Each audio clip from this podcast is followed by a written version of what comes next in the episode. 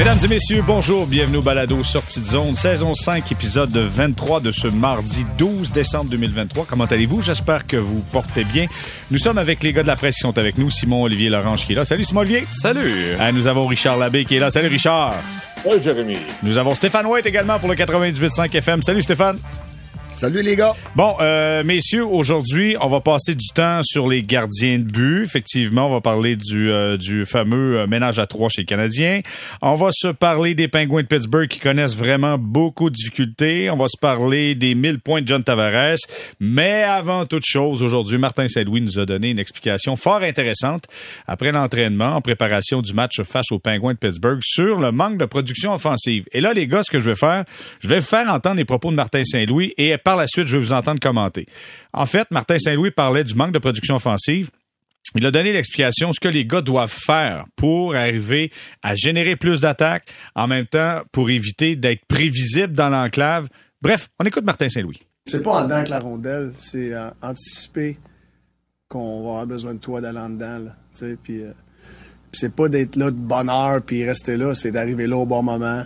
Les équipes, moi, que je trouve que euh, sont plus sont dangereuses, c'est quand ils amènent du monde. C'est pas nécessairement qu'ils sont là tout le temps, mais ils anticipent bien. Puis ils sont là avec, euh, ils arrivent là avec du momentum. Tu sais, fait que là, ils sont capables de, de, de, récupérer des rondelles aussi. Parce que c'est rare d'être engagé avec quelqu'un si t'es là heure. T'es, t'es, t'es un peu. J'appelle ça des fly-by tips. Puis là, mais tu peux récupérer des rondelles parce que tu as du momentum. Je trouve qu'on faut s'améliorer là-dessus. Puis tu c'est des joueurs offensifs qui ont du skill puis tout, mais tu sais, ils aiment ça être à l'extérieur avec la rondelle. Mais la game est jouée sans la rondelle. Puis beaucoup, faut être à l'intérieur si tu veux marquer des buts allez en dedans, les gars, avec du skill, du talent, sont pas mal à l'extérieur. OK, attention, tour de table. Je commence avec Simon Olivier, qui était là au point de presse de Martin Saint-Louis. J'étais là, effectivement. C'était un long point de presse ce matin, il faut savoir, euh, pour les gens qui suivent pas ça assidûment, c'est-à-dire 99,9% de la, de la population. Euh, Saint-Louis qui a parlé pendant 20 bonnes minutes et je pense que la moitié de ça, ça a été pour parler de aller en dedans. et ça avait été un thème majeur de, de l'entraînement aussi de ce matin. On travaillait beaucoup à 5 contre 5 en territoire, euh, dans le fond, dans une seule zone. Et ça, il y avait beaucoup, beaucoup de rythme.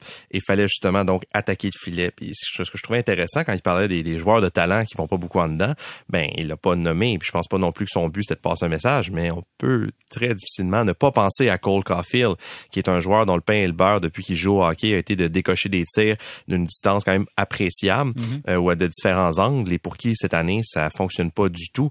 Et euh, à moins, tu sais, on, on, a parlé de ces sept buts, il y en a trois en prolongation. Et Caulfield, on est à se demander s'il faut pas nécessairement qu'il y ait justement qu'il soit 3 contre 3, qu'il y ait tout l'espace du monde pour, pour décocher ses lancers parce que euh, souvent il est très loin du filet. Les équipes se sont adaptées. Donc évidemment, c'était pas un exercice pour Cole Caulfield, mais s'il y en a un qui avait un message à entendre, c'est bien lui. OK. Donc on parle d'implication, d'aller en dedans. Richard, euh, quand on dit aller en dedans, il faut préciser peut-être aux gens, c'est à l'intérieur des deux points de mise en jeu. Là, on l'enclave. Donc c'est là que ça se passe. En fait, en fait, on revient aux vieilles citations du Carbonneau, faut qu'il paye le prix.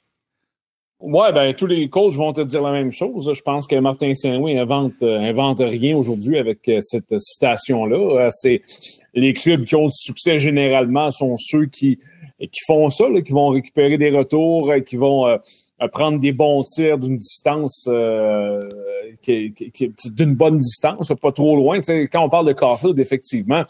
Euh, L'autre fois, Martin Saint-Louis, je crois que c'était la semaine dernière, parlait du fait que de plus en plus, l'adversaire s'est adapté à lui. Donc, il appartient à Caulfield lui-même de se démarquer. Ça, c'est une chose. Mais je ne sais pas si Caulfield est, pas tombé en amour avec son propre mythe. C'est-à-dire qu'à moment on pensait que son tir était tellement euh, incroyable qu'il pouvait marquer d'un autre code régional ou d'une autre province, euh, que si tu lui donnais une seconde puis trois centimètres, il allait trouver l'espace. Et je pense que Caulfield, a, embarqué dans son propre mythe. Et là, on le voit tenter des tirs dans des angles impossibles. J'ai une, une, séquence en tête, entre autres, là, euh, contre les Kings lors du dernier match où il, il est complètement dans le coin de la patinoire. Euh, le gardien, il, est sorti, il cache tout, absolument tout ce qu'il a caché, puis Caulfield lance pareil parce que lui, il pense qu'il va en mettre dedans. Euh, ce sera un travail, je pense, à faire avec lui, de lui rappeler que euh, oui, OK, là, tu as déjà été bien hot, là, mais à un moment donné, tu peux pas marquer de n'importe où. je pense que ça. Il y a lui, mais il n'est pas le seul. Il y, il y, en a d'autres. Évidemment, on peut faire des blagues longtemps avec Josh Anderson puis son but dans le filet désert, mais euh, je pense que quand Martin Saint-Louis parle de l'importance d'aller un petit peu là, euh, se salir le nez. Là. Euh, lui, c'en est un autre. Là, des fois qu'on voit Anderson tenter des jeux de finesse, alors que avec la taille qu'il a, avec le physique qu'il a, Anderson, s'il se comportait un petit peu plus comme, comme Brendan Gallagher, sans les punitions, on va dire, ben il y aurait probablement plus de succès qu'un but dans un filet désert. Donc, c'est c'est un, c'est un message, mais je pense que c'est un constat avant tout, parce que ce club-là est pas assez talentueux pour gagner des matchs sans vouloir payer le prix. Hmm. Stéphane, ça doit être de la musique à tes oreilles quand t'entends le coach qui dit, garde, faut que tu sois en dedans, puis c'est pas, faut que tu y te, te positionner là pendant quatre heures de temps, faut que tu bouges, faut que tu sois avec des intentions offensives à l'intérieur de l'enclave. Ben, j'espère qu'il n'y pas juste de réaliser ça, après deux ans et demi, là, euh, coach des Canadiens, qu'il faut, faut aller dans le trafic pour scorer des buts dans la Ligue nationale. Euh, écoute, euh, c'est d'une évidence même. Euh, il y a trois façons que la plupart des buts dans la Ligue nationale, puis ça, on le répétait quasiment à chaque match quand on, faisait euh, des, des, des, des, rapports sur les gardiens de but adverses. Et puis, il y a trois façons que tu marques des buts dans la Ligue nationale, principalement. C'est avec des, des, des lancers voilés, des lancers déviés ou des retours de lancer. C'est les trois façons. Et puis, pour avoir, pour dans ces trois façons-là, faut que tu sois dans, ce qu'on appelle dans le trafic, à l'intérieur, à, l'intérieur des points de mise au jeu, mais surtout en bas des, fameuses oreilles, on appelle en anglais les hash marks. Mm-hmm. Et puis euh, Martin Saint-Louis fait référence au fly-by, euh, ça, ça, ça c'est de passer, euh, c'est de passer au, bon moment pour une passe lancée pour faire des déviations. Ou on parle souvent nous autres de flash de flash screen, où ce que tu, fais juste passer rapidement devant le gardien de but au bon moment, juste pour qu'il perde la rondelle une fraction de seconde. Mais tout ça pour dire, écoute, c'est l'évidence même. Et puis moi, je vise surtout les, Suzuki et Caulfield, comme vous avez mentionné. Parce que, pour être honnête, je pense qu'un Anderson, il va dans le trafic. Un Gallagher va dans le trafic. Avant qu'il soit blessé, Harvey Pinard, il allait dans le trafic. Euh, je vois, beaucoup de gars qui, qui vont devant, devant le filet. Mais c'est qui qui y va pas? C'est nos meilleurs joueurs. Et puis, euh, eux, euh, à un moment donné, il va falloir qu'ils euh, se mettent le nez dans, la poussière. Et puis, évidemment, on, et là, on parle de Slavskoski aussi, il va dans le trafic dernièrement. Mais écoute, les deux, les deux, nos deux joueurs les mieux payés, c'est eux, comme à un moment donné, il va falloir qu'ils se laissent un peu. Hmm, je vais rajouter Monahan là-dedans. Honnêtement, Monahan l'avait fait beaucoup dernièrement. C'est un petit peu plus en. Oui, il peut effacer un peu, hein. Ouais, est en périphérie. Puis moi, je, je, veux juste souligner une chose, c'est qu'il y a beau, on a beau euh, démontrer euh, de lancer au filet, d'aller dans l'enclave, mais ça prend une intention. Quand tu as l'intention, c'est que tu es allumé mentalement et tu sais c'est quand le bon moment pour y aller. Et par moment, on a l'impression que on fait le jeu sans intention réelle. On veut juste le faire pour le faire, mais pas mhm. avec l'intention réelle. Ça, c'est quelque chose à corriger.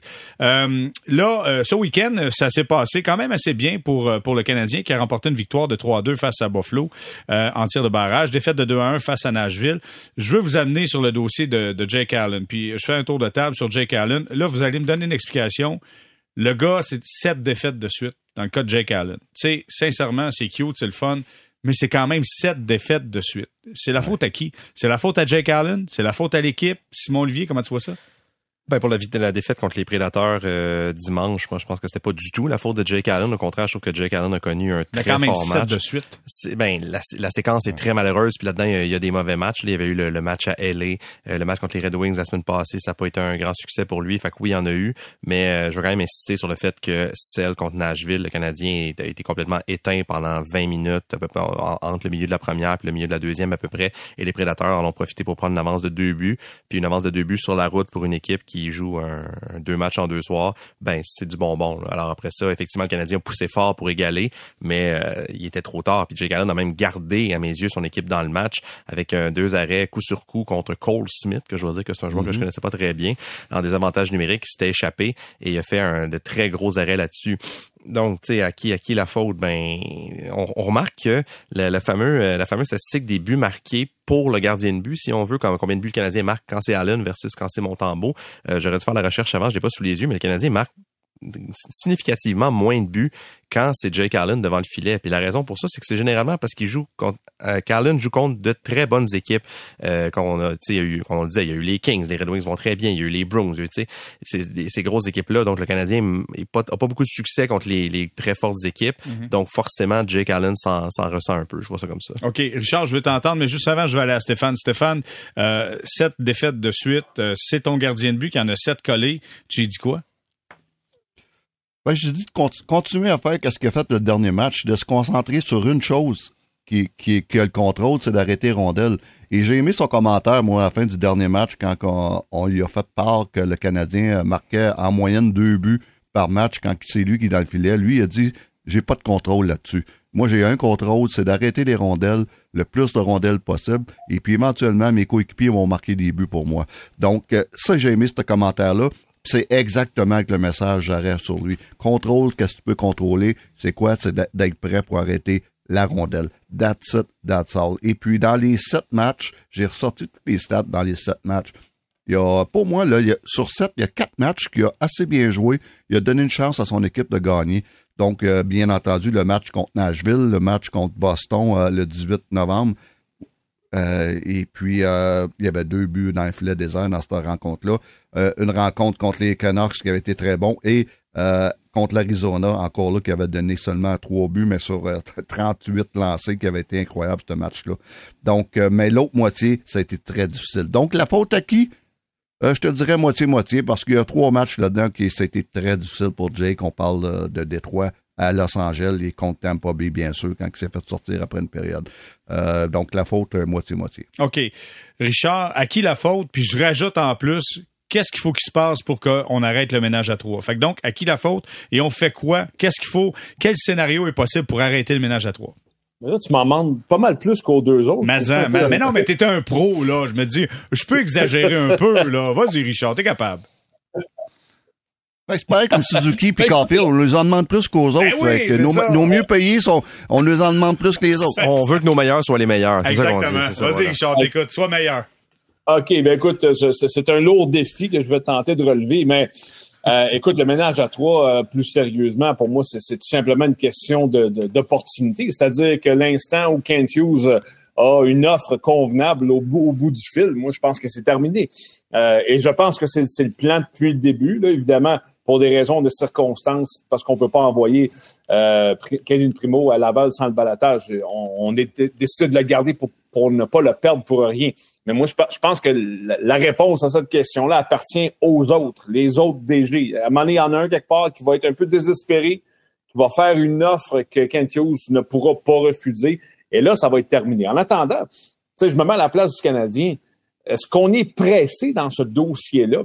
Est-ce qu'on doit précipiter les choses? Est-ce qu'on doit absolument trancher dans une heure, demain, après-demain, dans une semaine? La réponse, c'est non. Le Canadien n'est pas dans une situation de, batailler pour la Coupe cette année. Même, on, présentement, on est encore évidemment dans, l'illusion d'une place en série, mais euh, le Canadien, on s'entend, ne fera pas les séries en avril. Alors, euh, c'est une situation qui n'y a aucune urgence. Euh, je pense surtout que les, ce qui est intéressant, c'est que, en tout cas, quand, on parle aux gardiens, puis si on, se fie à ce qu'ils veulent bien nous, nous dire, j'ai pas l'impression que personne, que ce soit Allen, Montembeau ou Primo, que, personne soit euh, inconfortable dans la situation. évidemment qu'ils voudraient tous jouer plus, mais je sens pas qu'il y a un gardien qui, va monter dans le bureau de, de Kent Hughes qui va se mettre à garocher des chaises pour dire change-moi maintenant, je suis plus capable. Je pense pas qu'on est rendu là. Alors, tu sais, je pense qu'il n'y a pas urgence, mais ça va se terminer quand on va avoir une offre qui a de l'allure. Puis rapidement, Jérémy, hmm. Montembeau, moi, ce que j'ai trouvé intéressant, tu sais, parlé de Jake, on parlait de Jake Allen, qu'est-ce que, est-ce que c'est de sa faute ou non? Tu sais, un peu comme Simon Olivier, je pense qu'il faut regarder cas par cas, tu sais, contre les Kings à Los Angeles. Il avait été ordinaire sur trois buts. Euh, dimanche, euh, ça a été pas mal moins de sa faute, qui a été très bon. Mais moi, ce que je, retiens, c'est la semaine passée, après le match de lundi soir au Centre Bell contre Seattle. C'est Jake Evans qui a dit, puis euh, avait été exceptionnel. Jake Evans a dit, on est en confiance quand il est là. Et je pense pas que c'était une pointe envers les deux autres. En tout cas, pas de manière consciente. Mais j'ai l'impression que ce club-là, effectivement, joue plus en confiance quand c'est Montembeau qui est là. Écoute, euh, si c'est le cas et si on veut jouer des matchs significatifs au mois de mars, faut que tu mettes mon tambour dans le filet le plus rapidement possible, puis il n'y a pas, y a pas regardé les buts une fois euh, euh, lors du week-end. Savez-vous ce qu'on va faire, c'est que là, je vais vous donner des scénarios, puis je sais qu'on joue au niaiseux un peu parce qu'on connaît les réponses, mais je vais vous quand même vous donner des scénarios. Puis Simon Olivier, je vais commencer avec toi. Pour, jouer, pour jouer au niaiseux, c'est moi le premier. Non, ouais, mais je, je fais. je suis souvent le premier choix dans ces, dans ces jeux-là. Je fais le niaiseux. Je suis niaiseux. OK, OK. OK. Écoute, dans le scénario de, de, ménage à trois, de trois gardiens de but, premièrement, euh, tu sais, on dit les options. Je donne les options. Un, primo balotage. Est-ce qu'il est réclamé? La réponse est? Peut-être. OK, peut-être. Deux, euh, peut-être. Y a-t-il quelqu'un qui est pas d'accord? Euh, je suis d'accord avec ça. T'es d'accord, Stéphane? C'est un peut-être. on a des chances de te perdre, donc euh, ça vaut la peine de prendre la chance? Pour rien. Tu tu le perds pour rien, je pense pas que tu le fais. Donc, primo balotage, il y a des chances qu'il soit réclamé.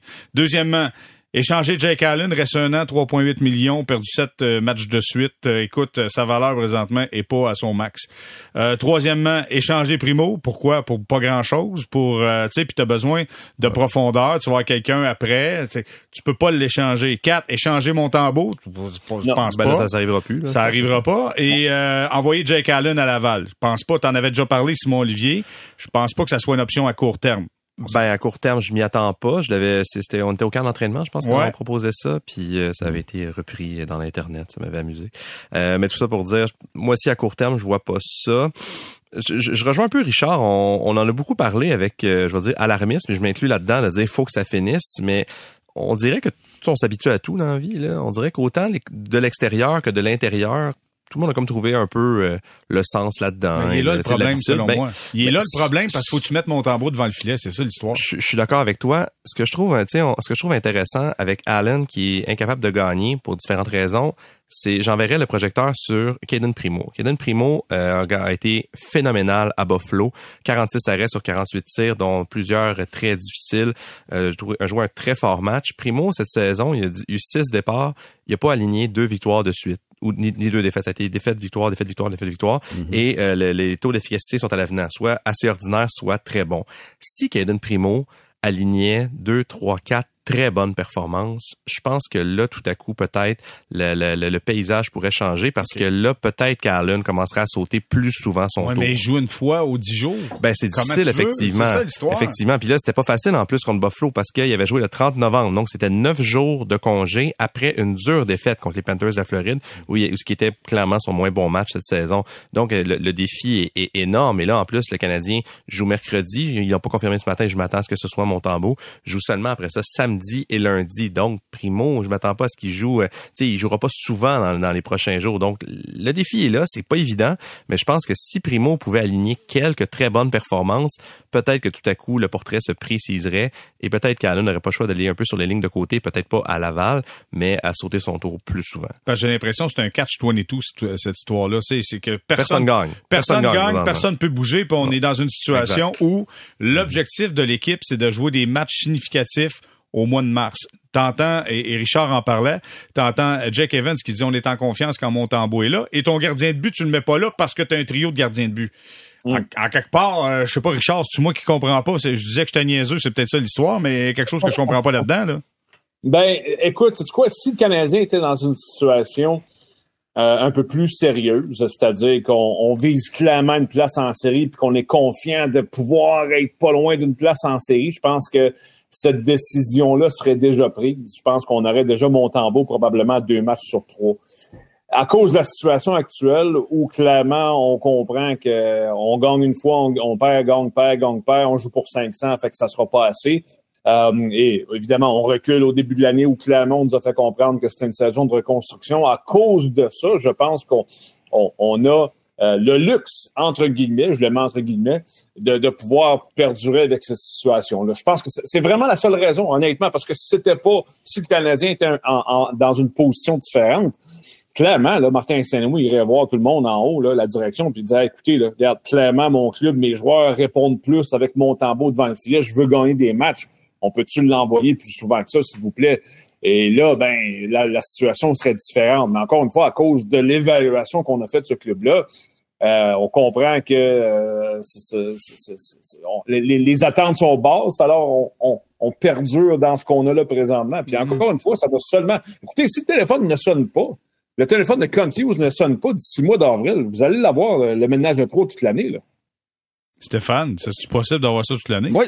Oui, moi, j'aurais pas de trouble avec ça. Mais oui, honnêtement. Mais oui, on J'aurais pas de trouble avec ça parce que, écoute, ça prendrait le temps que ça voudra, mais on sait, on sait une chose. Montembeau va être le numéro un. Donc, lui, là, il comprend la situation, puis il sait qu'éventuellement, il va être le numéro un. Plus que ça va, plus qu'on sait qu'éventuellement, le numéro deux, ça va être primo. Donc, il faut, faut avoir du temps, puis acheter du temps, puis acheter du temps avec l'espérance, puis il n'y a rien de garanti, avec l'espérance qu'un club va casser dans le trouble pour cogner à la porte du Canadien et dire j'ai besoin d'un vétéran pour finir la saison et c'est ce qu'on attend. Et puis je sais, je sais que ça fait qu'un Samuel Montembeau joue pas aussi souvent qu'il devrait, mais il sait qu'éventuellement ça va être à lui. Donc c'est une question encore une fois de mots juste de, patience. Et puis jusqu'à maintenant, veut dire, on dit, ah, si mon tambour n'est pas dans le net, on est dans le trouble. Oui, je veux dire, c'était primo dans, dans, le net, on n'est pas dans le trouble encore, à part un match là qu'on qu'on vient souvent sur ce fameux match-là contre la Floride. Les autres, ils nous ont tout le temps donné une chance de gagner. Mais il est jamais dans le net, euh, Stéphane. C'est ça l'histoire, c'est que Primo est jamais dans le net. Oui, je sais, je sais, mais quand, quand, il est là, là, ça veut pas dire que ah, c'est pas mon tambour qui est dans le net, on n'a pas de chance de gagner. C'est c'est pas ça. Puis euh, donc j'ai j'ai pas de trouble jusqu'à maintenant avec ce fameux ménage à trois. Bon, on sait tout que c'est pas l'idéal. Puis Martin Saint-Louis le sait. Puis Kent Hughes, c'est certain qu'il sait que c'est pas l'idéal. Et les trois gardiens de but, ils le diront pas, mais ils savent que c'est pas l'idéal. Mais ça, les circonstances nous disent que faut que tu sois patient. mais tout ce que tout ce qu'on pense, ça va arriver. Montembeau va être numéro un. Primo va être numéro deux et éventuellement Allen sera ailleurs. C'est cette année, on l'espère, mais c'est pas garanti. Bon, ça, ça veut-tu dire que c'est la dernière fois qu'on parlait du ménage à trois, tout le monde ensemble sur le balado? Non, c'est pas la dernière fois, je peux te dire. OK. Hey, savez-vous quoi? Euh, Simon Olivier t'a écrit un texte en fin de semaine, puis euh, t'as parlé de Caden Primo avec des différences sur le pourcentage d'efficacité, avec de bons matchs, avec des matchs qui étaient plus difficiles. Euh, t'as fait un texte sur justement l'importance et la dégradation du pourcentage d'efficacité des gardiens de but l'apport des gardiens de but est différente au courant des dernières années. Dans un premier temps, peut-être nous, nous résumer un peu euh, ce que tu as écrit ce week-end euh, dans la presse. Ben en fait, tu, tu, l'as résumé en partie, c'est-à-dire qu'on assiste à deux phénomènes contradictoires par, par rapport à la position de gardien de but. C'est-à-dire que les gardiens ont jamais été aussi bons qu'ils sont maintenant. Euh, ils sont entraînés depuis qu'ils sont, qu'ils sont, sont identifiés dès qu'ils sont tout petits, sont plus techniques que jamais, sont athlétiques, ils s'entraînent à l'année. Il y a un, un mauvais, ce qu'on pense qui est un pas bon gardien de but aujourd'hui, aurait été une étoile il y a 10 ans, il y a 20 ans. Donc, il n'y a pas de doute là-dessus. Cependant, depuis euh, donc 2015, depuis euh, 8 ans, si je calcule bien, le taux d'efficacité global de la Ligue nationale descend chaque année. Et cette saison est à 903 dans la Ligue nationale. Il était à 904 l'année passée. Donc, il y a peut-être, je veux dire, une dizaine d'années, on se disait un gardien en bas de 910 c'est pas pas un très bon gardien de but, c'est un gardien de but ordinaire. Et maintenant à 910, mais c'est un un assez bon gardien de but qui, qui est probablement du groupe proche du groupe de tête des peut-être des 15-20 meilleurs gardiens de la ligue. Et donc j'ai demandé à différents intervenants, j'ai demandé aux deux gardiens du Canadien ce qu'ils en pensaient, j'ai demandé à Cam Talbot qui est un, vétéran de 36 ans qui joue avec les 15 qui était là la semaine passée à Montréal, également à Stéphane Wade, je sais pas si tu le connais, je qui voir, ce qu'il en pensait. Et il y avait différentes euh, différents éléments de discussion euh, très intéressants à ce sujet-là. OK, ben écoute euh, Steph, peut-être nous résumer. Qu'est-ce que tu en penses? Ben premièrement, j'ai j'ai c'est un très bon commentaire. J'ai, lu l'article. Euh, très bon article. Ah, c'est fin, ça. Euh, c'est vrai. Et puis, mais écoute, euh, je pense que sans, ouais, ouais. sans, écoute, je suis pas un, un, malade des stats, OK? moi, je, je, j'ai commenté dans le sens de qu'est-ce que je vois et non ce que j'ai lu ou, ou ce que j'ai vu au niveau des stats. Ce que je vois, c'est qu'il n'y a aucun doute, aucun doute. Il n'y a pas il y, a autant de lancers qu'avant. Sinon, euh, le même genre de, même nombre de lancers qu'avant, mais les lancers sont tellement wow. Les chances de marquer sont tellement beaucoup plus qu'avant. Euh, quand j'ai été des années parce que le jeu était tellement formé que si tu avais deux, trois bonnes chances de marquer par match, c'était pas rare de voir ça. Maintenant, quand tu as deux, trois bonnes chances de marquer par match, c'est un, très mauvais match. Les jeunes sont tellement talentueux. Les jeunes qui progressent, que ce soit euh, les jeunes attaquants ou les jeunes défenseurs, sont tellement talentueux. Euh, tout est, est, axé sur l'offensive, l'offensive, l'offensive. Et ces jeunes-là qui sont dans les écoles, les prep schools aux États-Unis ou les écoles secondaires, les programmes sport-études, passent des jours ça de à pratiquer le feinte, à pratiquer le lancer. Les lancers sont incroyables aujourd'hui et tout est axé sur l'offensive. Et c'est qui qui paye ça? C'est les pauvres gardiens de but qui payent hmm. pour pour ça. Et, et, et, et, en quelque part, mais c'est le fun parce que le jeu est beaucoup plus ouvert. Même seulement les défenseurs, tu sais, les, les Quinn les, les, les Quinn Hughes, les, euh, les, les McCarr, les Adam Fox de ce monde, qui, arrivent, puis euh, c'est, c'est pas des défenseurs, c'est pratiquement des quatrièmes attaquants.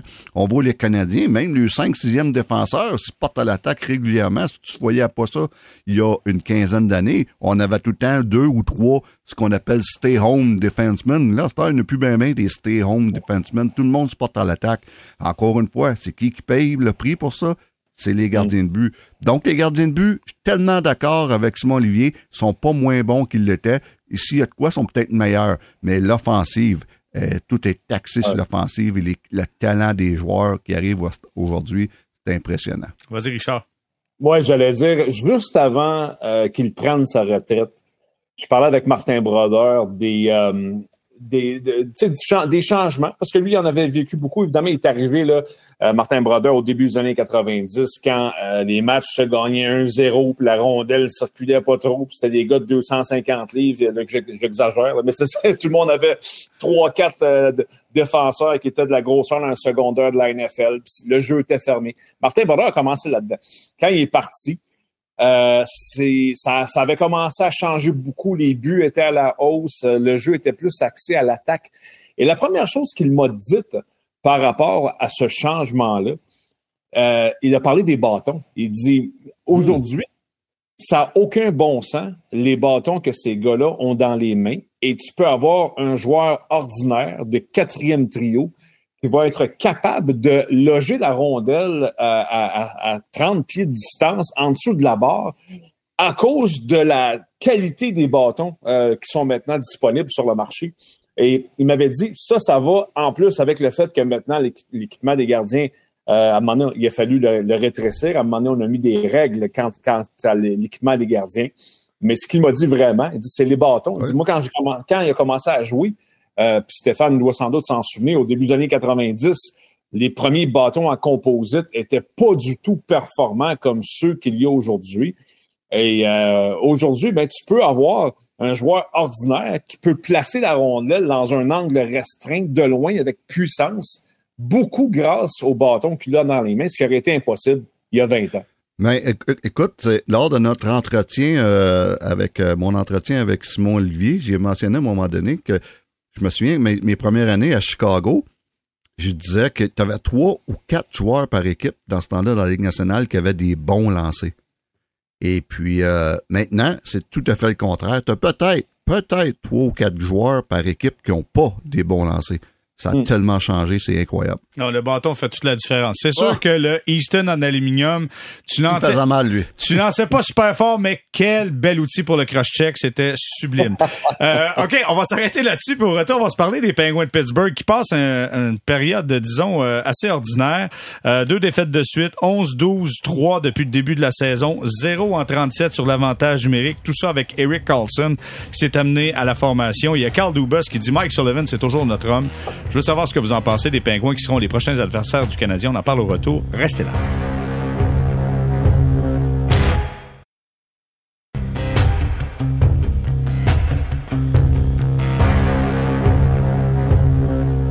On est de retour au balado Sortie de zone, saison 5, épisode 23 de ce mardi 12 décembre avec Simon-Olivier Lorange, Richard Labbé, Stéphane White. Messieurs, je commence avec Simon-Olivier et les Pingouins de Pittsburgh, les prochains adversaires du Canadien. Euh, deux défaites de suite, ça va pas guère bien depuis le début de la saison. On a mis Carl Dubas en poste, on a dit, il fera de nous une équipe championne. On va chercher Rick Carlson, puis écoute, ça fait pouet, pouet, pouet, pouet. Est-ce que ça va rester comme ça toute la saison? Je pense pas. Je pense que ça. En fait, j'imagine que si l'équilibre se rétablit, ce serait que les pingouins connaissent du succès, ne serait-ce qu'en avantage numérique. Ils sont à moins que 10% 9,5% c'est complètement C'est pire que le Canadien, ça? C'est bien pire que le Canadien. Le Canadien, je pense, à 16,5. Écoute, il y, a, seulement deux équipes qui sont pires que les pingouins, puis normalement 9,5 qui finiraient dernier de la ligue. On dirait que ça se peut pas que ça débloque pas. Par rapport à Carson, on dirait que j'ai envie de la poser la, bonne vieille question de Pierre-Yves McSween. En as-tu vraiment besoin? Les Pingouins, est-ce que c'est de, est-ce est-ce que c'était Eric Carson qui leur manquait pour être une équipe aspirante à la Coupe Stanley? Puis c'est pas clair pour moi, parce qu'il y a deux manières de voir ça. Je disais la semaine passée quelqu'un qui disait oui, mais en acquérant Carlson, ils sont débarrassés de Petrie, Granlund, Ruta et tout ça. Ben effectivement, euh, oui, en, se débarrassant de ces gars-là, oui, ils, ont, acquis Eric Carlson et oui, effectivement, Eric Carlson c'est un joueur exceptionnel. Maintenant, il aurait pu trouver une manière de se débarrasser de ces gars-là et aider l'équipe d'une manière différente. Parce que quand tu as un défenseur de la qualité de Christopher Le Temps, ben, t'as pas nécessairement besoin d'aller encore meilleur sur le plan offensif. Je pense qu'aller chercher un ou deux bons défenseurs, justement, ça aurait pu être plus payant. Aller chercher des joueurs de troisième et quatrième trio. Ce qui est le problème des équipes unidimensionnelle offensive dans la nationale. Quand on parle euh, des Oilers Edmonton, quand on parle des Maple Leafs de Toronto, l'ancienne équipe de Carl Dubas, c'est des équipes qui, qui ont des un premier trio exceptionnel, des fois deux, euh, un, un, défenseur offensif exceptionnel, et après ça, ben où la profondeur, ben ça fait défaut. Et c'est des équipes qui ont eu des difficultés en série les dernières années. Je pense pas que c'est un hasard. Alors on revient aux Pingouins. Ben là, on donne un contrat à long terme à Tristan Jarry, qui je pense n'est pas un grand gardien de la Ligue nationale. En défense, pas beaucoup de profondeur. En attaque, pas beaucoup de profondeur ben les problèmes sont là. Fait que c'est Eric, est-ce que Rick Carson est la réponse à ces problèmes-là? Je pense pas. OK. Richard, est-ce que Carl Dubas, dans le fond, a voulu faire une petite carte de bienvenue à tout le monde en disant, voici, je suis allé chercher Rick Carlson, je veux sauver l'équipe, mais dans le fond, ça fait juste une personne de plus qui veut être sous les projecteurs. Ouais, j'espère qu'il n'a pas voulu dire, regardez le succès que j'ai eu à Toronto, je vais amener ça ici à Pittsburgh. J'espère que ça n'a pas été, euh, j'espère que ça n'a pas été son, son plan de match. Écoute, Carlson, comment dire, c'est, j'ai toujours vraiment eu beaucoup de mal à évaluer ce joueur-là parce que, euh, et puis Stéphane va se souvenir de, du nom que vais lancer, peut-être Jérémy toi aussi, mais c'est un genre de Paul Coffey des temps modernes, tu sais. Euh, c'est-à-dire que tu vas avoir des points, mais tu vas avoir euh, des souvent des, des gaffes et des mésaventures et des revirements dans ton propre territoire avec ce joueur-là. Donc, c'est un joueur qui peut t'amener beaucoup, mais qui peut, te faire, perdre des matchs aussi par sa, façon de gérer le risque qui est pas très bonne. Alors, euh, pour, pour, euh, pour un petit peu souligner euh, ce que Simon Olivier disait, effectivement, est-ce que vraiment c'était la pièce manquante? Là, je comprends que les Pingouins, on, est en sentiment d'urgence, on est en fin de cycle. Crosby, Malkin, ça, évidemment, le temps, ça ne va pas rajeunir, au contraire. Mais est-ce que vraiment de rajouter un seul joueur, ça faisait en sorte que soudainement, euh, les Pingouins allaient être des prétendants cette saison à la Coupe Stanley? Je pense qu'on a fait une très, très mauvaise évaluation de la situation là-bas à Pittsburgh. Stéphane, c'est pas toi qui avais dit que Mike Sullivan, peut-être que son temps était, c'était le temps de passer à autre chose? Ben, j'ai dit qu'à un moment donné, euh, premièrement, Mike Sullivan, un très bon coach. Un très, très, très bon coach. Ça n'a rien à voir avec ses qualités, mais à un moment donné, c'est seulement un changement de, un changement de, de, de voix. Et ça, c'est, des fois, ça fait du bien à un club. On l'a vu peut-être euh, plus récemment avec Edmonton, euh, Jay Woodcroft, qui est un, bon coach. Euh, ça, ça, ça l'a viré de bord et même avec le Wild, ça, ça, ça le voit. C'est seulement d'entendre quelque chose de nouveau, des fois, ça fait du bien. ça, ça peut être un problème. Hier, j'écoutais une très bonne entrevue que notre collègue Mario Landlois a faite aux amateurs de sport avec Chris Datan, qui disait que lui euh, c'est important que, oui, euh, parce qu'il expliquait un petit peu les problèmes du power play. Euh, c'est un petit peu là, comme essayer de trouver le, secret de la caramel pour, pour faire fonctionner ça. Et puis, il disait que c'est une question de rôle. On a les, éléments, mais euh, on, cherche nos rôles sur, l'attaque à 5. Et puis euh, le temps qui était très professionnel en passant en disant que oui, son temps de, de, jeu en avantage numérique a été coupé pratiquement de la moitié à que par rapport à ce qui est habitué dans les années passées à cause de la présence de Carlson. Mais c'est peut-être ça le, problème, c'est que ça a brisé peut-être une genre de, de, chimie ou de, de, de rôle à l'intérieur de l'équipe. Et puis moi, Carlson, mais écoute, la journée que les Pingouins sont allés chercher, je me suis dit, oh my God, tu gagnes pas avec ce genre de joueur-là. Et je pense qu'aujourd'hui, euh, euh, il est encore tôt, mais ça, ça, ça me montre exactement qu'est-ce que moi je pense de Carlson, c'est que tu gagnes pas avec ce genre de joueur-là. OK, mais euh, Stéphane, définis-moi, c'est quoi ce genre de joueur-là pour toi? Ce genre de joueur-là, c'est euh, un joueur qui joue, il joue souvent pour lui, il va jouer pour les points, il va prendre des risques, et beaucoup trop de risques euh, quand on dit qu'il joue du hockey 50-50. Mais ça, c'est le joueur de 50-50 qui, au lieu d'évaluer, OK, oh, c'est peut-être risqué telle passe, ou c'est peut-être risqué que je me porte à l'attaque sur telle, telle tentative, je vais seulement euh, envoyer la rondelle dans le coin et puis on va se, replacer. Un joueur 50-50 qui, qui pour moi, c'est le genre de joueur que tu gagnes pas avec. Et puis c'est pas le gars qui est le, plus euh, le plus guerrier quand ça, chauffe, quand ça brasse. Euh, c'est un gars qui va se cacher un peu quand ça va moins bien tout ça fait que pour moi, c'est pas le genre de joueur avec qui tu gagnes des matchs de hockey. Donc, euh, et, et, parlant de l'avantage numérique, Christopher Latin disait hier que le, premièrement, là, son 0 en 37, là, c'est, euh, c'est quasiment incroyable de voir ça. Mais il disait que l'avantage numérique va falloir que ça fonctionne parce que ça les affecte à 5 contre 5. Il dit nos meilleurs joueurs sont, sont affectés par notre, notre, euh, nos problèmes en avantage numérique. Et c'est ce qui fait qu'en 5, à 5 contre 5, on n'a pas de momentum parce qu'on le perd avec notre fameux avantage numérique. Et il dit que la journée que notre avantage numérique va débloquer, on va partir sur une, bonne aire d'aller puis on va gagner beaucoup de, plus de matchs. Mon Dieu, Stéphane, quand tu parlais en disant que l'avantage numérique euh, des Penguins de Pittsburgh brisait le momentum de l'équipe, j'ai l'impression d'entendre ben Martin Saint-Louis parler après le match contre euh, contre les Prédateurs de Nashville parce que c'est le cas aussi chez le Canadien, c'est la même chose. Simon Olivier, quand t'es pas capable de marquer un avantage numérique, mais surtout que tu ne génère pas euh, un momentum, que t'as pas de chance, que tu sais que t'as l'impression d'être toujours à l'extérieur parce que t'es pas en dedans, parce qu'il faut aller en dedans. Il l'a dit, c'est le mot de la journée, aller en dedans. euh, ça te ralentit, ça ralentit le processus? Ben forcément, ça ralentit parce que l'avantage numérique, c'est supposé être un moment où en fait les unités, les unités spéciales sans égard au, à la production, évidemment, on parle d'avantage numérique, c'est ça ce rôle-là c'est-à-dire de créer, de changer le rythme d'un match, de l'accélérer, de, de, décélérer. C'est-à-dire que, par exemple, une équipe écope d'une punition, ben, un désavantage numérique dynamique va bien museler l'adversaire, va faire en sorte que, euh, au, fin, à la fin des deux minutes, ben, les meilleurs joueurs de l'équipe en défense sont reposés, peuvent arriver, puis créer quelque chose, de créer ce momentum-là. En avantage numérique, ben, dans le cas comme dans le match de, de dimanche, le pointage est de 0 à 0, on se retrouve en avantage numérique et c'est la complète déroute. Alors là, on finit cet avantage numérique-là. Les joueurs du Canadien, les meilleurs joueurs du Canadien, ben, se retrouvent que c'est plus leur tour de jouer. Et euh, à l'inverse, l'équipe des les meilleurs joueurs des Prédateurs se disent, ben, on est pas, on, on l'a ce momentum-là, c'est-à-dire les meilleurs joueurs sont frais, on repart, on repart à l'attaque. Et le Canadien, ça devient systématique. Puis c'est pas juste que il marque pas, c'est que il se passe absolument rien. Les passes sont imprécises.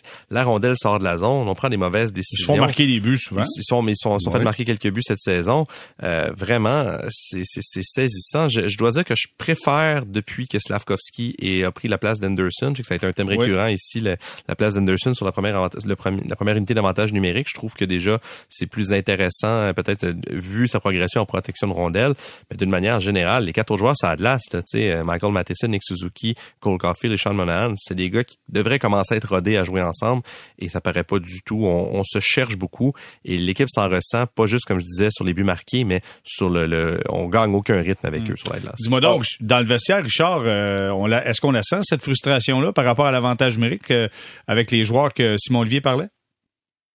Oui, ben moi je la sens euh, quand on est sur place, puis on voit les, à chaque fois qu'on voit les joueurs là, qui, changent d'unité puis qui rentrent au banc, puis ça, ça, ça, ça ferme la porte avec l'autorité, puis on garoche des affaires sur le bord du banc, puis on, on frappe les bâtons sur le bord de la bande, on, on, on sent ce découragement-là, on le voit quand on est sur place. C'est euh, c'est assez frappant. Je pense que puis aux entraînements aussi, de cette manière, on, on voit bien que euh, des fois on, tente des choses, il n'y a rien qui fonctionne. Je pense que tout ça revient un petit peu à une, question de confiance. On parlait de confiance tout à l'heure. Quand tu ne fonctionnes pas, euh, en fait, surtout en avantage numérique, mais même en désavantage numérique, quand ça ne fonctionne pas aussi dans cet aspect-là du jeu, ben moi je trouve que ça, ça, pèse lourd à un moment donné sur les épaules de tout le monde qui sont impliqués, euh, en particulier à 5 contre 4, ceux qui sont censés produire et qui ne le font pas, ben ça, ça commence à devenir très, très lourd. Mais écoutez, à 5 contre 4,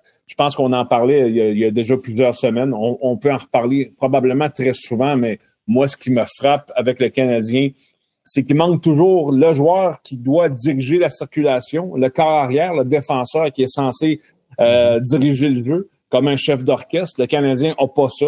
Les meilleures équipes à 5 contre 4 ont ce défenseur-là. Le Canadien l'a pas. Est-ce que ce sera goulé dans un avenir moyen, hmm, peut-être éloigné, peut-être?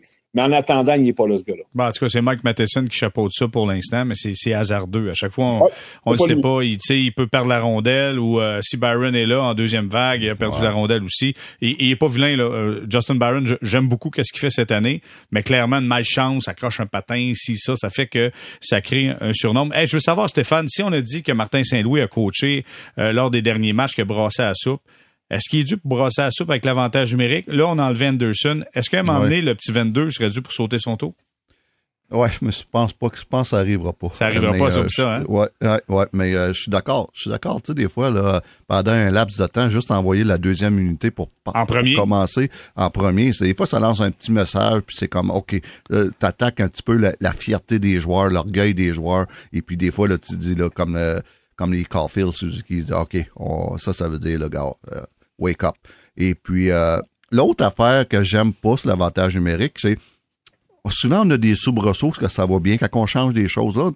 On a dernièrement depuis 6 euh, matchs, on a on a changé le côté d'attaquer euh, du côté gauche et puis euh, que Suzuki fait la, la passe, la fameuse passe à Monahan, mm. on appelle le bumper. Et puis ça, ça a marché au début, c'était très bon. Et puis, euh, Monahan a marqué, Pearson a marqué sa deuxième unité euh, avec ce genre de but-là. Mais on oublie des fois que les autres équipes, c'est pas toutes des tatas, là. Ils regardent les vidéos, ils s'ajustent à ça. Donc, ça nous prend du temps, des fois, à s'ajuster à partir du fait que quand l'équipe adverse s'ajuste. Euh, quand tu vois que 4-5 games, ça marche plus, mais fais d'autres choses. Et puis, on, on, reste trop longtemps sur notre pattern. Euh, les autres équipes, écoute, là, comme je te dis, ils regardent les vidéos, ils s'ajustent. Ouais, mais Martin Saint-Loup l'a dit, des fois, par moment, mon équipe est têtue. C'est ça. Fait que donc, on est têtu, on a trouvé des façons de marquer, puis on continue comme ça. On va s'arrêter là-dessus. Au retour, on va se parler de John Tavares, qui est allé avec son millième point dans cette défaite des Leafs de Toronto, 4 à 3 en prolongation, face aux Islanders de New York, son ancienne patrie. Il y avait plein de partisans des Islanders qui soulignaient le millième point de John Tavares avec un number one, un numéro un avec le doigt, mais avec le doigt du milieu, malheureusement. On s'arrête là-dessus, restez là.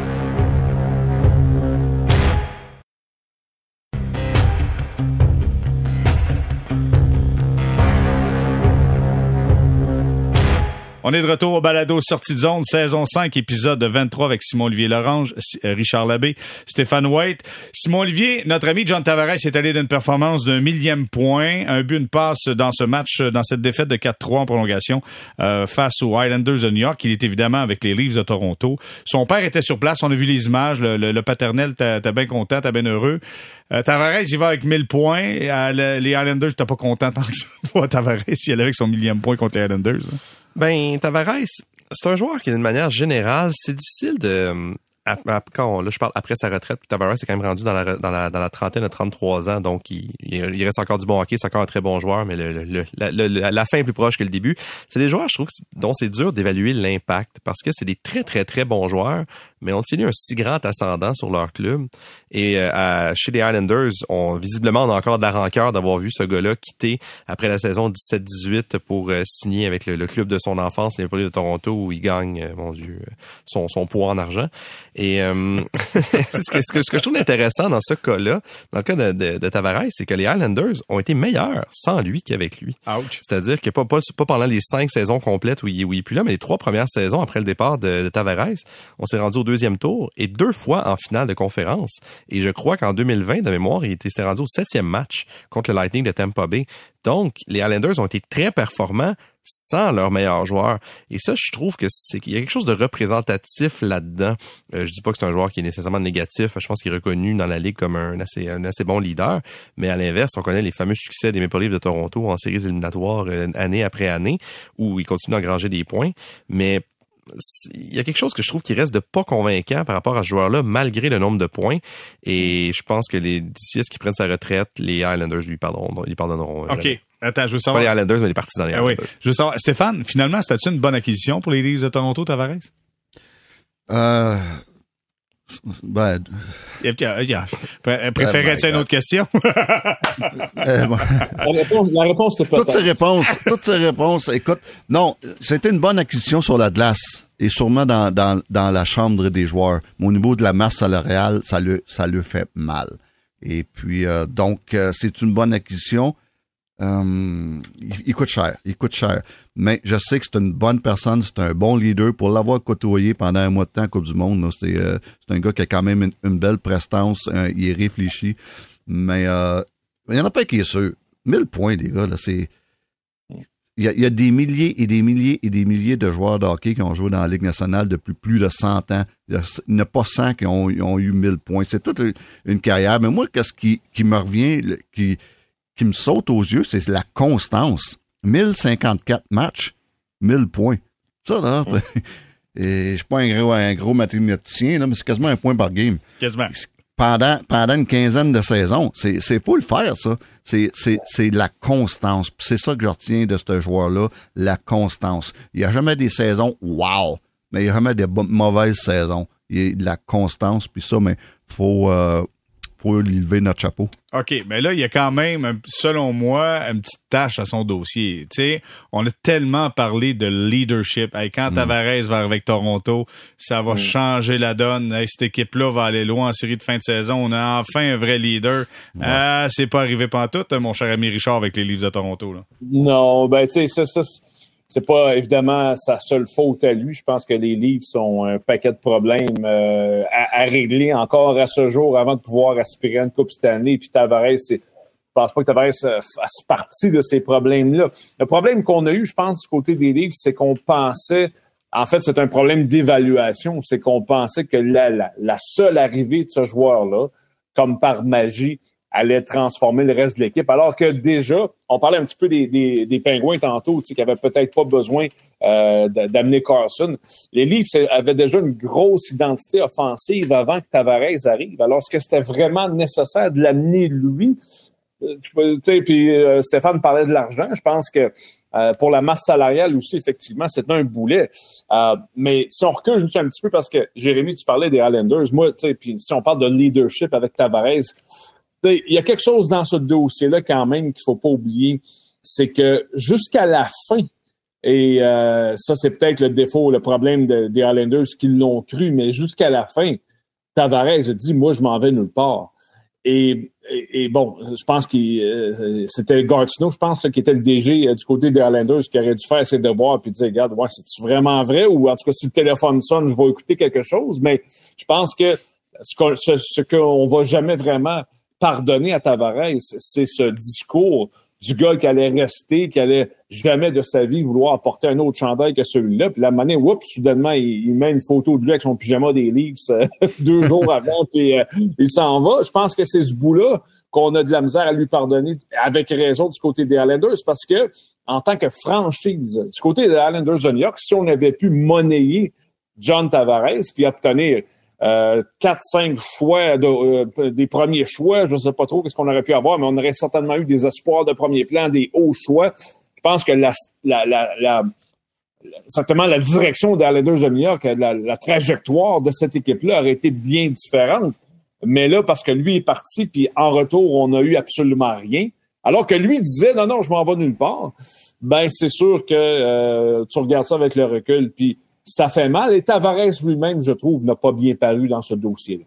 Puis si je peux ajouter en fait à ce que Richard vient de dire, l'idée de monnayer des joueurs si on veut, euh, des fois les dilemmes dans lesquels se retrouvent ces équipes-là qui ont un futur joueur autonome, c'est quand arrive la date limite des transactions, qu'est-ce qu'on fait? Est-ce qu'on décide de, euh, justement aller l'échanger pour en tirer le maximum? Ou si on est en position d'accéder aux séries éliminatoires, on dit ben justement on s'améliore puis on, on, essaie d'aller de l'avant. Les Islanders ont raté les séries par 17 points l'année du départ de, de, Tavares. Donc on peut se présumer, on peut présumer qu'autour de la date limite des transactions connexion on savait pas mal où ce qui s'en allait. Donc, si on peut échanger Tavares, c'est parce qu'il y avait encore un espoir sérieux de le garder. Et comme a dit Richard, c'est pas arrivé. Fait qu'ils ont, je pense que les, je pense que les fans de New York en général, pas juste les Islanders, mais ceux des Rangers aussi sont assez rancuniers. Des fois, c'est assez hostile ces arénas-là. Donc, je pense que Tavares, je sais pas combien de raisons, de combien de saisons il lui reste, mais il risque d'en entendre parler chaque fois qu'il va encore. OK, je vais vous parler maintenant de David Perron. Six matchs de suspension pour son double échec sur Arton Zoub. Euh, je vais commencer avec la de la violence, Stéphane White. Voyons non, je sais pas pourquoi. Ça fait longtemps qu'on n'a pas, ben que tu l'as pas surnommé ben comme ça. Ben oui, hey, Stéphane, peux pas croire, je peux pas croire qu'il a, qu a, été suspendu pour ça. Je peux, non, non, honoré pour ça. Attends, ben, écoute, non, non, cinq, non, cinq enjambées le double échec, là. Euh... Ouais, écoute, non, non, écoute, euh, j'aime bien David, là, mon concitoyen de Sherbrooke, euh, une bonne personne. Euh, il est pas, il est pas réputé pour être un, un, un joueur salaud. Mais écoute, euh, quand j'ai vu euh, ce double échec-là à la tête d'Artem Zub euh, samedi soir passé, j'étais avec euh, d'autres d'autres personnes, des amis, et puis tout de suite, je me suis dit, bon, ben ça, c'est c'est mon, premier mon premier réflexe c'était ces cinq matchs ces cinq matchs et puis ça ça ressemble à ça. Écoute c'était très dangereux. David qui est un gars très émotif là-dessus ses émotions ils l'ont trahi. Et puis non écoute J'aime bien, j'aime bien David, mais là-dessus, là, euh, il, il, a, il a le Non, non, il est coupable. Il est coupable. Honnêtement, il est coupable. Oh, il, paye le prix. C'est dur à défendre. C'est dur à défendre. Mais attends, attends, attends, attends. OK? Euh, Alan Walsh. Alan Walsh, sur les réseaux sociaux, euh, parle d'un double échec d'Austin Matthews l'an passé, euh, en mars 2022, d'Austin Matthews sur Rasmus Dalin. Ok, il est devant le filet, montre euh, montre un double échec de Matthews. Ouais, je me souviens, ouais. Tao, drette dans le côté de la bouche, deux matchs de suspension pour Austin Matthews. On va dire, il y avait peut-être quatre enjambées de moins. C'est ça la différence là? Ça, ça avait l'air un petit peu moins prémédité, mais quand même, il y, a, il y a une balance. Deux matchs, six matchs. Puis en plus, moi, je veux juste rajouter, puis je vais entendre Richard, je vais entendre Simon Olivier là-dessus. En plus, il n'y a rien eu pour, euh, pour euh, Mathieu Joseph. Là. Mathieu Joseph, c'est quand même lui qui a donné un double échec à, à tête de Larkin qui est tombé inconscient sur la glace. Là.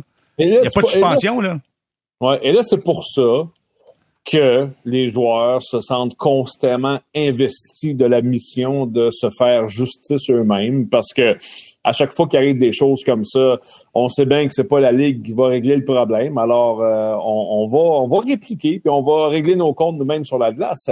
Et le problème avec ça, tu sais, Alan Walsh, bon, c'est le c'est le c'est l'agent de David Perron, puis évidemment, il va défendre son client, puis c'est bien correct. Mais il a raison sur le fond parce que euh, ce qu'il dit dans le fond, c'est que c'est un problème, il soulève un problème de constance. Et puis ça, on n'en sort jamais. C'est le plus gros problème d'arbitrage et euh, décisionnel également de la Ligue nationale de hockey. C'est celui-là. C'est celui de la constance. Parce que d'un jeu, que ce soit un lundi ou une fin de semaine, au mois de mars, au mois d'avril, au mois d'octobre, on, ne sait jamais, ça change selon les saisons, selon la situation, selon le vent. Je sais pas comment qu'on fait pour déterminer ça, mais tu peux avoir effectivement un double échec qui va être suspendu un match, des fois zéro. Et là, des fois, tu as celui de David Perrault. Je suis pas en train de dire que David Perrault n'en méritait pas. Ben oui, c'est sûr que David Perrault méritait une suspension.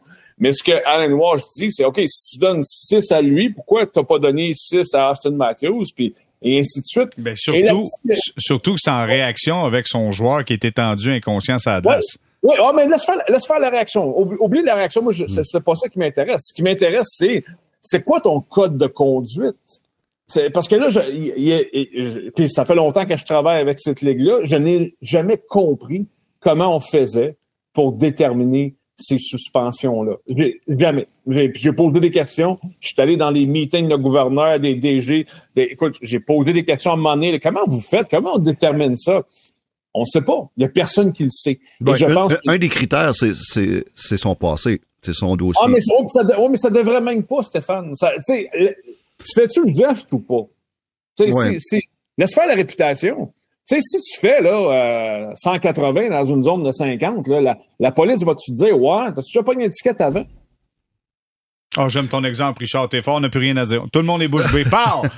Ouf, quel argument. Mais durant ce temps-là, Simon Olivier euh, pianote sur son clavier, est en train de fouiller ses notes. Simon Olivier, toi, ta réaction là-dessus? Ouais, ben je repassais le, le fil Twitter d'Alan Walsh euh, pour pour les gens qui savent pas c'est qui Alan Walsh, c'est un agent très connu de la Ligue nationale euh, et aussi très euh, Coloré. très coloré. C'est très, c'est très bien dit. C'est lui l'épée dans le dos de Exact, Marc-André c'est lui qui a fait ce savant montage de Fleury avec une épée dans le dos quand les Knights ont acquis, euh, ont acquis, euh, excusez-moi, Robin Robin, Leonard. Leonard, merci beaucoup. On, on dit, on dit très vocal. Ouais, c'est est ça. Puis en tout cas, il est très.